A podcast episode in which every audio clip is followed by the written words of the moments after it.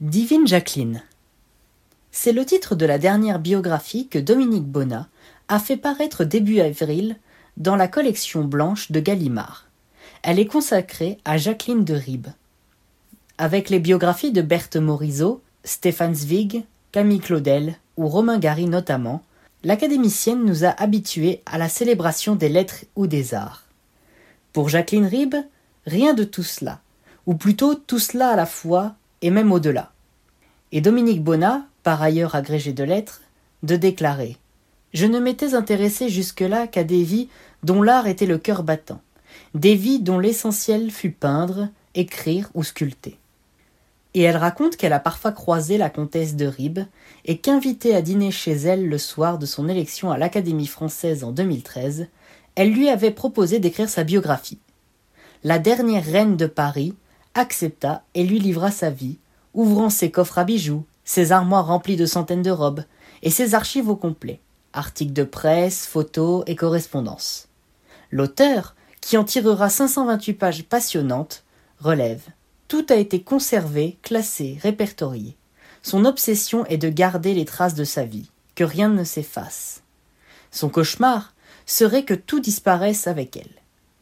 Phare de la haute société, et de la mode, Jacqueline de Ribes n'aurait pas été désavouée par Proust. D'ailleurs, Lucino Visconti, qui l'admirait, souhaiterait qu'elle incarne la duchesse de Guermantes sous sa direction dans un film. La recherche du temps perdu qu'il projetait, il n'en restera que le scénario. Le réalisateur mourut avant le tournage. Elle a été photographiée par les plus grands, dont Richard Avedon ou Cécile Beaton, entre autres, et reconnue en 1956 par la presse américaine comme la femme la plus élégante du monde. Jacqueline de Ribes est née à Paris le 14 juillet 1929. Fille de Jean Bonin de la Boninière de Beaumont, qui fut notamment vice-président du Comité international olympique, et de Paul Rivaud de la Raffinière, traductrice de Tennessee Williams, Ernest Hemingway ou Eugène O'Neill. Le 30 janvier 1948, elle épouse le vicomte, qui deviendra comte, Édouard de Ribes, banquier. Ils auront deux enfants. Elle a commencé à créer ses toilettes tout en portant également celles des plus grands couturiers qu'elle fréquentait. Son ami, Yves Saint-Laurent, l'encourage à créer sa propre collection qu'elle présente le 23 mars 1983. Elle ouvre des bureaux à Paris, à Tokyo et New York et dirigea sa maison de couture jusqu'en 1995, des raisons de santé ayant motivé cet arrêt. On la retrouve dans les événements mondains les plus somptueux, tels que le bal du siècle, donné en son palais Labia à Venise, par le mécène Charles Bestigui, le 3 septembre 1951.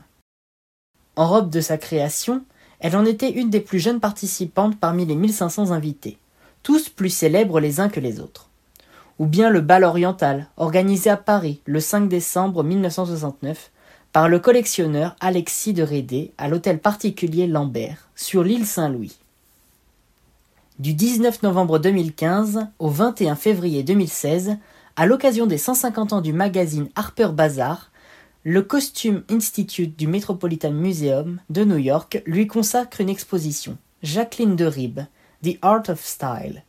Une soixantaine de ses créations et celles de ses amis couturiers des vidéos exaltant son élégance et relatant sa vie d'aristocrate passionné de mode depuis son plus jeune âge.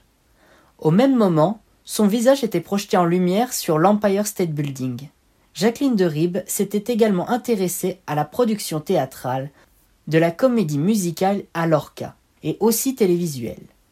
Elle s'est consacrée à des activités humanitaires et a présidé diverses associations défendant les plus nobles causes. Elle est présidente d'honneur de la Société des Amis des Musées d'Orsay et de l'Orangerie. À 90 ans, Jacqueline de Ribes avait organisé à Paris, les 11 et 12 septembre 2019, chez Sostebis, une vente aux enchères de ses trésors, estimée à 12,5 millions d'euros. Ils furent dispersés pour 22 millions. Dominique Bons a brossé le fascinant portrait de cette femme éprise de liberté.